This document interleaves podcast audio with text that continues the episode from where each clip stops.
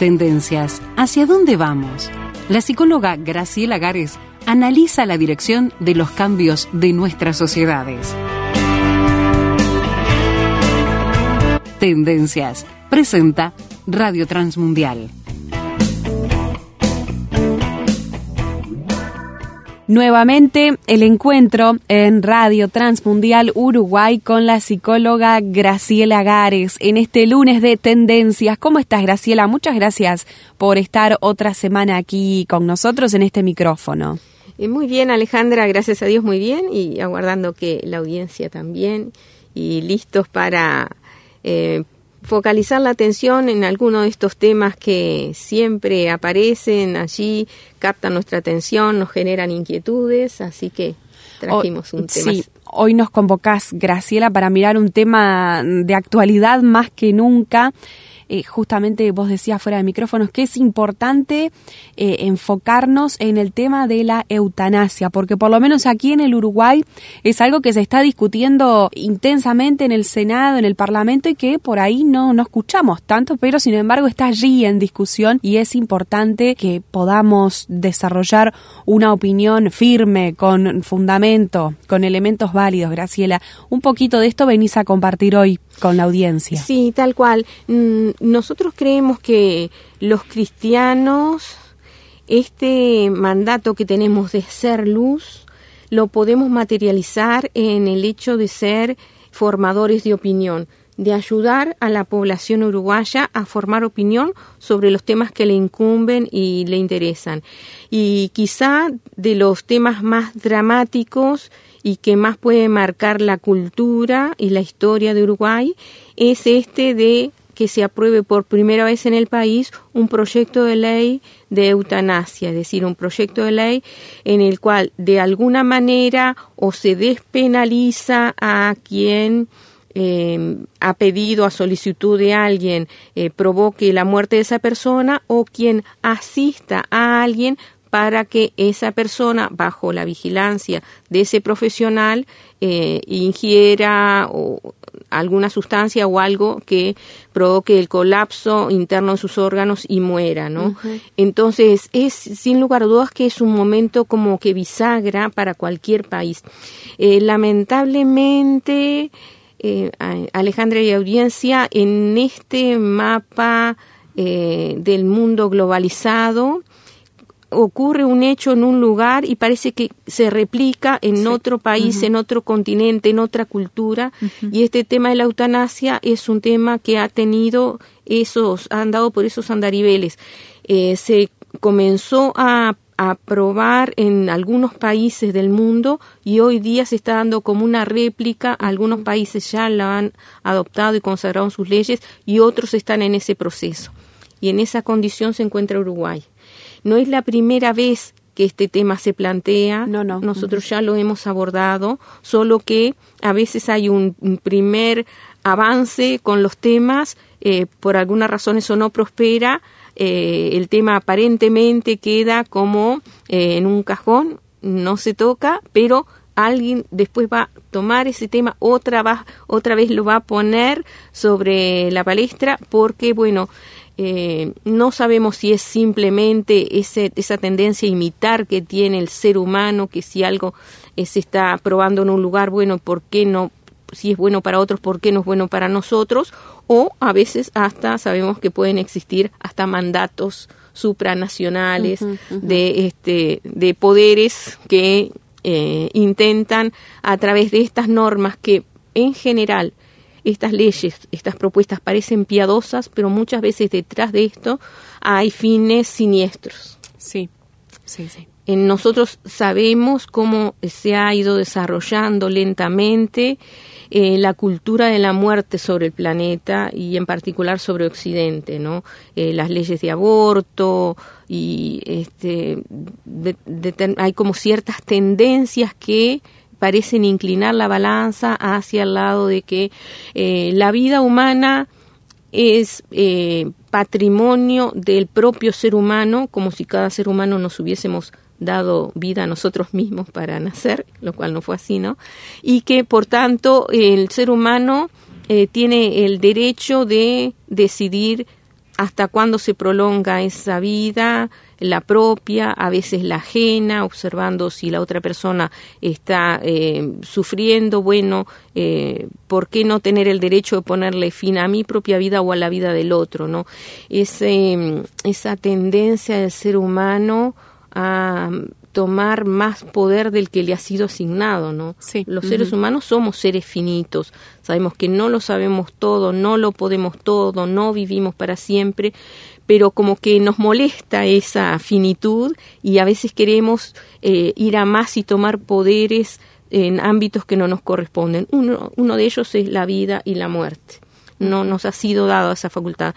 Pero el ser humano en su, de la posmodernidad, en su soberbia y en su alejamiento de Dios cree que sí. Entonces nos encontramos otra vez eh, analizando este, este tema de, de la eutanasia.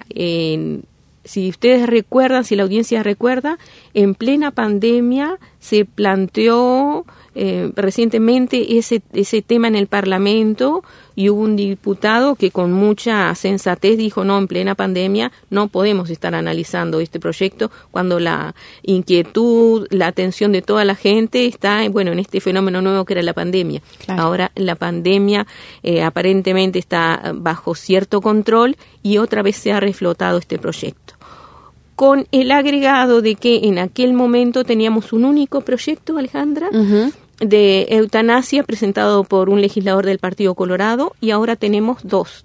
Dos proyectos. Se sumó un nuevo proyecto presentado por el Frente Amplio con algunos matices, algunas diferencias. Esencialmente contienen, el contenido es el mismo, la argumentación es la misma, pero el, el nuevo proyecto tiene algunos agregados y ahora se está trabajando a nivel, creo que de comisiones del Parlamento para unificarlo generar un único proyecto de eutanasia de consenso. En eso están trabajando ellos. Bien. Y nosotros en lo que, a lo que nos queremos a, este, abocar es a eh, generar opinión responsable, sabia sobre este, esta temática que una vez que eh, llegara a aprobarse en el Parlamento, bueno, va a cambiar mucho temas que tienen que ver con la convivencia de los seres humanos, ¿no? Va a generar, es decir, en el proyecto de eutanasia eh, plantea que eh, plantea dos, dos instancias. Una sería la de la persona que quiere em, autorizar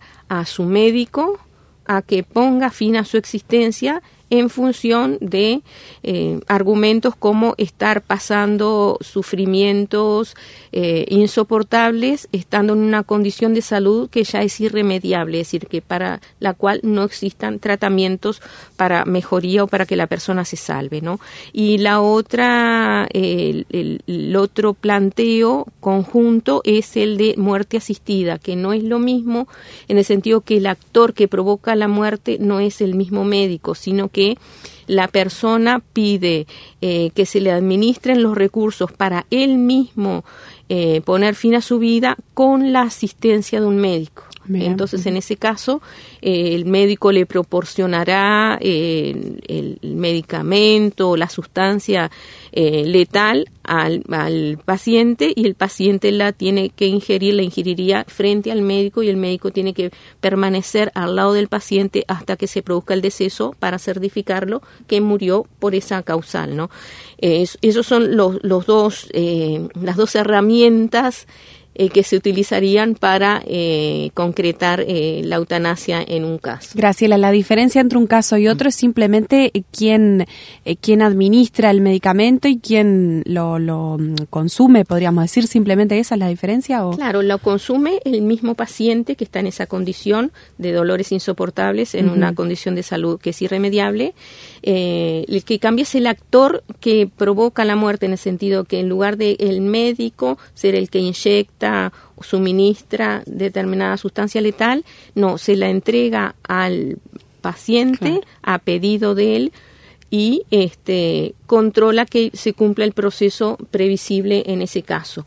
No sabemos cuál es, este, por qué una persona podría optar por una herramienta o la otra. Quizá pueda ser, bueno, este, si usted es mi médico, ha sido mi médico con confianza hasta ahora y no quiere, eh, tiene problema de conciencia, no quiere hacerlo usted, bueno, deme la, la herramienta eficaz para provocar este, el colapso este, interno de mis órganos y usted quede allí eh, vigilando el proceso hasta que se cumpla para certificar este, cuál fue la razón. Pero, en definitiva, eh, el objetivo que se busca es el mismo es poner fin a una vida humana en base a la voluntad eh, humana y no eh, obturando el proceso de la muerte natural, que es el proceso al cual todos los seres humanos estábamos este, habituados y teníamos como lo aceptable hasta el día de hoy en la cultura nuestra en Occidente, ¿verdad? nosotros los cristianos sabemos que Dios da la vida, en el sentido de que si alguien quiere nacer y Dios no pone vida allí, no van a ser. Y los, los papás que han buscado eh, eh, el embarazo para eh, este, tener un niño y no lo han conseguido, lo saben muy bien, no hay ser humano que pueda dar vida, generar vida. Y así también, quien quita la vida, nosotros hasta ahora teníamos asumido que es Dios, entonces, ¿cuántas veces frente a un caso en el cual uno veía a un familiar de uno que estaba sufriendo mucho y ya veía que por el deterioro de su salud eh, no esto era no tenía marcha atrás cuántas veces uno ha orado pidiéndole a Dios Señor si esto no tiene este salida por favor llévatelo pronto para que no sufra no reconociendo la soberanía de Dios en esto. Pero ahora este ser humano prescindente de Dios en esta posmodernidad en nuestros países agnósticos ateos con toda esa esa característica en lo, en lo filosófico están diciendo, bueno, eh, basta de mirar arriba, resolvamos esto entre nosotros.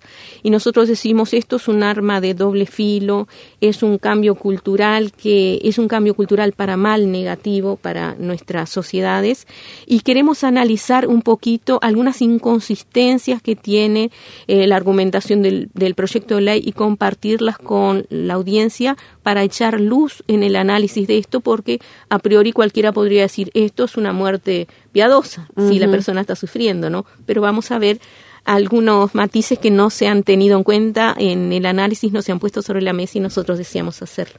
Bien, y allí está entonces la cuestión del debate, que es necesario que todos eh, pensemos, no lo tomemos como un tema ajeno, sino que realmente eh, lo analicemos y bueno, lo pongamos entonces sobre la mesa y como decía Graciela, ella nos estará ayudando a analizar algunos elementos eh, puntuales que tienen que ver con estas campañas y estamos hablando de eh, lo que viene a ser la despenalización de la eutanasia, también con esa, esa otra posibilidad de la muerte asistida que nos explicaba en los minutos pasados la psicóloga Graciela Gares. Hacemos una breve pausa y ya continuamos entonces con estos enfoques.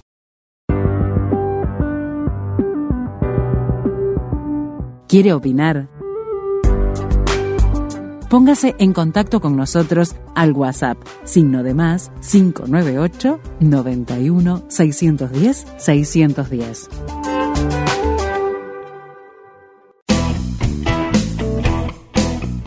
Estás escuchando Tendencias, análisis de actualidad con la psicóloga Graciela Gares.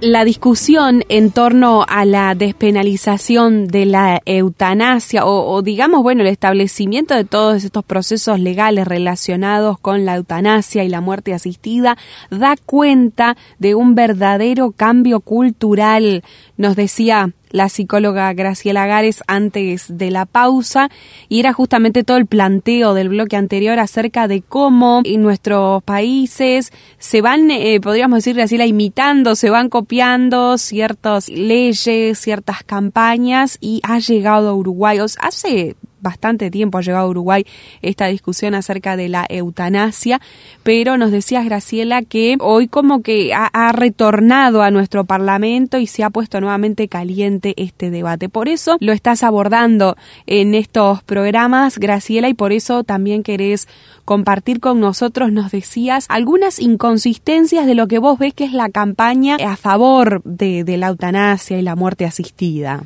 Claro, para eh, presentar cualquier proyecto de ley eh, tiene que tener un, eh, un cuerpo de fundamentos antes de que este, se pase a decretar tal cosa, apruébase tal cosa, siempre hay todo un cuerpo de ideas que es el fundamento, ¿no? Ese cuerpo de ideas, esos fundamentos tienen ser, que ser fundamentos eh, válidos, suficientes, convincentes, para que después el resto del proyecto de ley tenga validez, lo que se quiere aprobar tenga validez.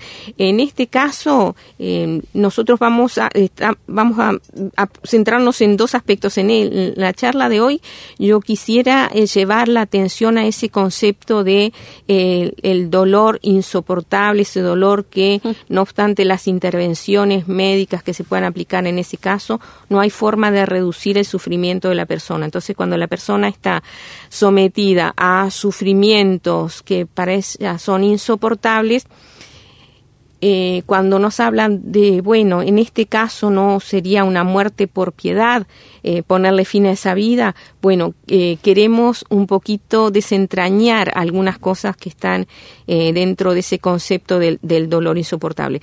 En primer lugar, queremos expresar el respeto y em, el sentir común con aquellas personas que puedan tener familiares en esta condición y estén escuchando, por ejemplo, este espacio, o que estén pasando ellas mismas por sufrimientos prolongados en el tiempo que no han tenido alivio, ¿no?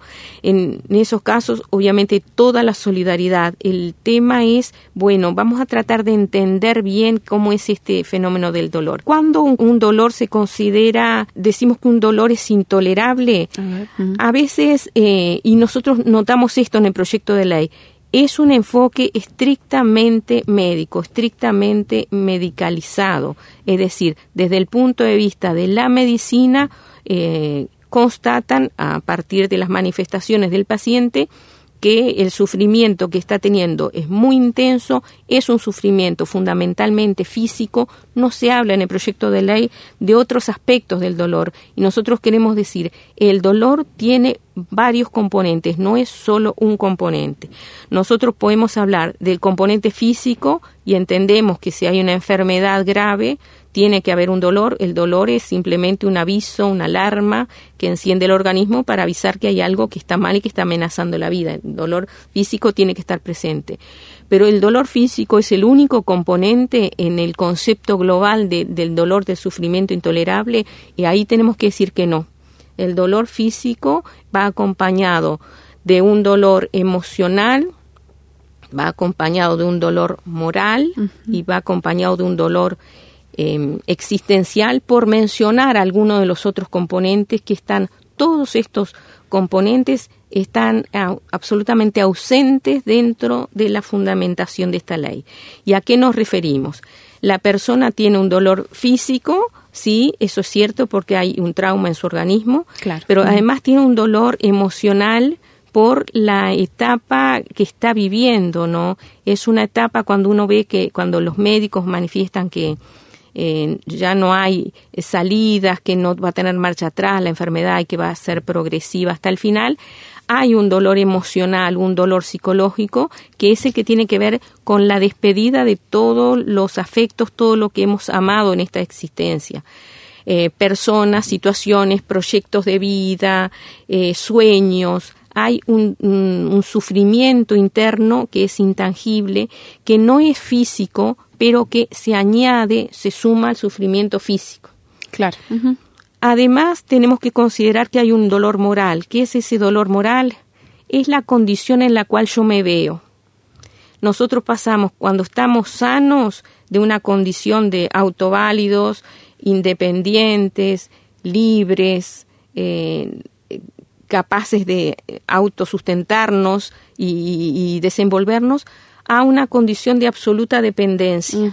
Y a veces, a partir de las lesiones que tengamos en nuestro cuerpo o del dolor, que es, el dolor muchas veces es invalidante, pasamos una condición de dependencia tal en la cual no a veces la persona no puede ni alimentarse por sí misma, ni higienizarse por sí misma, ni desplazarse por sí misma y eso que es lo que le genera ese dolor moral, ese verse en esa inferioridad de condiciones, en esa dependencia. De repente la persona eh, como adulta era una persona o jefe de su familia o era un empresario o era padre y tenía a sus hijos bajo este, su autoridad y su cuidado y ahora otros tienen que cuidar de él y eso nos genera un sufrimiento moral.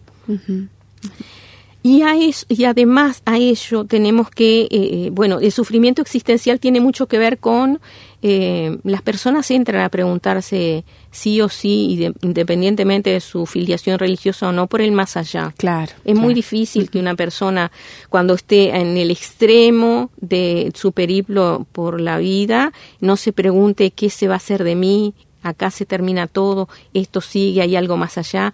Entonces hay una inquietud y un sufrir en lo, en, lo existencial que, eh, por ejemplo, eso nosotros decimos está ausente en las personas de fe. Ese es uno de, los plus que tiene el haber desarrollado durante la vida, cuando estábamos bien, en buena condición, o aún estando eh, transitando por la enfermedad, una reconciliación, una búsqueda de Dios, una reconciliación con Dios, una amistad con Dios y un tomarse la mano con Dios. En esos casos sabemos que el sufrimiento existencial no existe porque las personas ya sabemos que una vez que cerramos los ojos en esta vida pasamos a estar en la presencia de, Dios, ¿no? Entonces ese sufrimiento no estaría. Pero sí, por ejemplo, estaría el sufrimiento moral, de sentirnos inválidos, este, y, estaría el sufrimiento psicológico. Eh, por ejemplo, todo lo que tiene que ver con las condiciones en las cuales el, ser humano en las sociedades eh, occidentales altamente medicalizadas, las condiciones de morir, de eso, por ejemplo, no se habla en ningún momento, eso está fuera del análisis, fuera de la pantalla, en la exposición de motivos del proyecto. Pero si nosotros lo pensamos bien, se muere fuera del ambiente habitual eh, del ser humano que sería su hogar, su casa. Se muere alejado de los afectos, porque apenas si alguna visita podemos tener si estamos, por ejemplo, internados en el CTI. Eh, alejado de los amigos, sin la posibilidad de hacer despedidas, sin la posibilidad de hacer cierres. Los seres humanos naturalmente necesitamos hacer cierre con los nuestros al final de nuestra experiencia de vida. Y todo eso falta. ¿Y cómo vamos a pensar que todo eso no suma al sufrimiento físico? Muchas veces cuando se asiste a la persona, no solo desde el punto de vista físico, y en esto decimos bien asistido desde el punto de vista físico, y en palabras textuales de médicos han dicho no todo médico sabe manejar el tema del dolor. Hay médicos que no saben manejar el tema del dolor y por eso no alivian el dolor, el sufrimiento físico. Pero además, no estaría, no haría falta, por ejemplo, eh, que el, entorno en el cual la persona eh, muera sea un entorno más familiar, rodeado de los suyos, del afecto, del cariño, de las palabras de, de, contención, de despedida de los que ha amado, las personas con las cuales ha transitado su vida, no sería, no haría falta estar en el ambiente de privacidad que, por ejemplo, puede ser el hogar y que no está en los sanatorios. Es imposible tener privacidad en un sanatorio donde está un enfermo al lado del otro. Eh, no será necesaria la presencia de un líder espiritual, llámese pastor, sacerdote, cura, para atender las necesidades del alma y todo lo existencial cuánto disminuiría ese dolor insoportable y cuán controlable podría ser si se atendieran realmente todas las necesidades del ser humano, considerando que no somos solo seres materiales, somos seres materiales, emocionales, espirituales, sociales, familiares. El problema que nosotros vemos es que está tan medicalizado el análisis de este asunto que si el médico no puede resolver el problema físico, dice, bueno, este, está bien que la persona eh, provocarle la muerte a esta persona. Nosotros decimos no. En primer lugar, atender todas las necesidades. Eh, la Biblia dice que nosotros eh, habla de nuestro, vuestro espíritu, alma y cuerpo sean todos guardados, decía el apóstol Pablo, ¿no? Tenemos que atender en primer lugar a la persona en, su integralidad para ver si persiste, cuánto su, persiste de sufrimiento eh, intolerable o cuánto se reduce. Volverla a su entorno familiar, al, al entorno en el cual está, estuvimos habituados durante eh, décadas y cientos de años a morir en, en, esos entornos donde las personas morían de la mano de sus hijos, de sus este, familiares, de sus amigos, con toda esa contención y con la paz de Dios, con un sacerdote, un pastor, alguien que le hable al alma a esa persona diciéndole, está todo bien lo tuyo con Dios y ahora vas con Él. ¿Por qué decimos por qué se ha quitado todo eso del análisis de, de la situación de, del morir y se quiere considerar eh, que el buen morir es cortarle la vida este, y asesinar a una persona, una meramente física. ¿Verdad? Eh, entendemos que Dios tiene otro enfoque del, eh, del morir del ser humano. Dios dice que es muy caro para él, muy caro a su corazón la muerte de los santos, ¿no? Dios está atento y Dios tiene consuelo, Dios tiene palabras de esperanza, de contención y hasta de alivio en esas situaciones y los dolores podrían dejar de ser eh, dolores insoportables y que la persona transcurra al final de su vida de la mano de los suyos y de Dios y llegue a este hasta el momento en el cual Dios ponga el punto final, ¿no? Qué buenos elementos que nos ha dejado la psicóloga Graciela Gares en este primer enfoque acerca de toda la problemática y el debate de la eutanasia, que quizás en su país ya es un tema que está saldado, que bueno, ya está eh, funcionando la eutanasia legalmente sin ningún tipo de conflictos o quizá no, quizá también en su país esto es una cuestión de debate público. Le invitamos a que nos cuente su punto de vista, su opinión, cuál es la situación en el país en el que usted vive, si nos está escuchando desde fuera del Uruguay. Súmese al debate con sus elementos y considerando estos que nos ha planteado hoy la psicóloga Graciela Gares. Recuerda el contacto de Radio Transmundial Uruguay por mensaje de texto o de WhatsApp desde dentro del Uruguay o cualquier parte del mundo.